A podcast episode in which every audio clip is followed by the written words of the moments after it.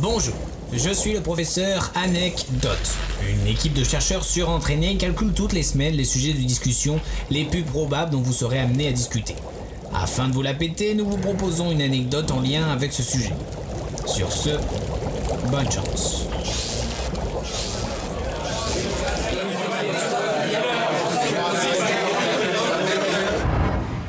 En parlant de ça, pourquoi c'est une citrouille qui représente Halloween? C'est le symbole de cette fête datant de plus de 2500 ans. Donc si on fait les petits calculs, c'est impossible que ce soit une invention américaine. Mais c'est une fête issue de la culture celte. En effet, Halloween est né d'une contraction de l'expression anglaise Hal Hello Eve. Désolé pour mon anglais, mais en gros ça veut dire le soir de tous les saints.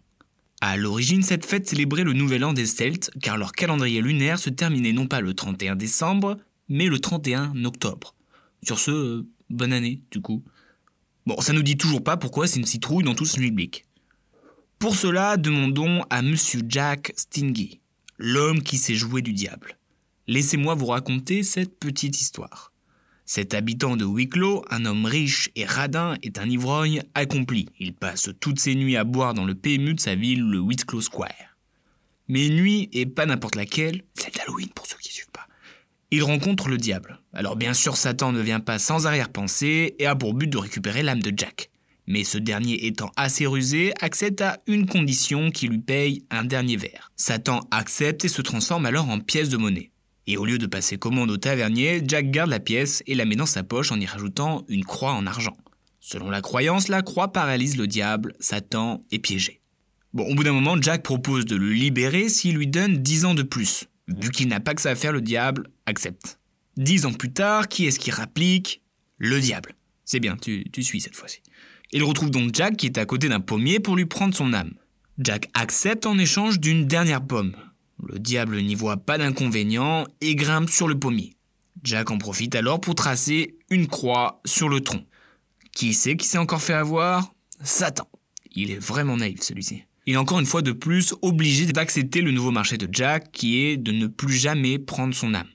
Et c'est à ce moment-là qu'il fait une terrible erreur. Quelques années plus tard, lorsque Jack meurt, il se voit bien évidemment refuser l'entrée du paradis et va donc frapper à la porte des enfers. Mais le diable lui rappelle le petit marché qu'ils ont passé, ne jamais prendre son âme. Donc pas de paradis ni d'enfer pour le Jack. Il retourne donc d'où il vient. Comme lot de consolation, le diable lui offre une braise qui le guidera dans sa longue pénitence. Pour protéger ce charbon, Jack le place dans un navet soigneusement évidé. Attends, quoi Quoi? Un navet? Eh oui, ça n'a rien à voir avec une citrouille. C'est le navet qui aurait dû être à la place de la légume star de la fête. Bon, et pour Jack, ça se passe pas ouf, car depuis ce jour, il erre avec sa lanterne improvisée entre le monde des vivants et celui des morts. Et réapparaît donc le jour de l'ouverture de la brèche entre les deux mondes, Halloween. Je vous rassure, je ne vais pas vous laisser avec cette histoire de navet, car il y a bien une explication pour cette fameuse citrouille. Et pour cela, il faut revenir dans les années 1845-1850.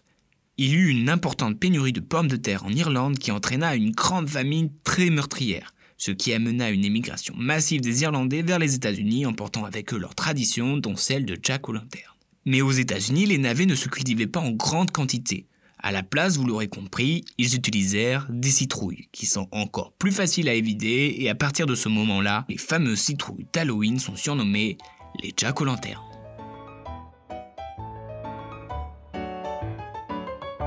Bien joué, trou de balle.